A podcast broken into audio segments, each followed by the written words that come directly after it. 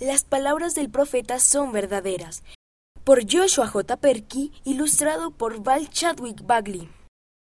Para el otoño de 1831, el profeta José Smith había recibido más de 60 revelaciones, pero solo algunas de ellas estaban disponibles para leerse. La mayoría de las personas no tenía acceso a ellas. José sabía que las revelaciones fortalecerían a los miembros y ayudarían a los misioneros a predicar el Evangelio.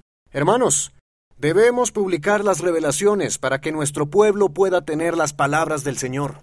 Los élderes dedicaron horas a considerarlo y finalmente decidieron publicar 10.000 ejemplares. José deseaba que los élderes testificaran que las revelaciones que iban a publicar provenían de Dios. ¿Testificarán? Sin embargo, algunos se preguntaban si las revelaciones en verdad provenían de Dios. Bueno, José recibió otra revelación. escojan al más sabio de entre ustedes para que escriba una revelación. Si es tan buena como las que escribió José, entonces pueden decir que las de él no son verdaderas. Mas si no pueden, estarán bajo condenación si no testifican que son verdaderas. William E. McLean trató de escribir una.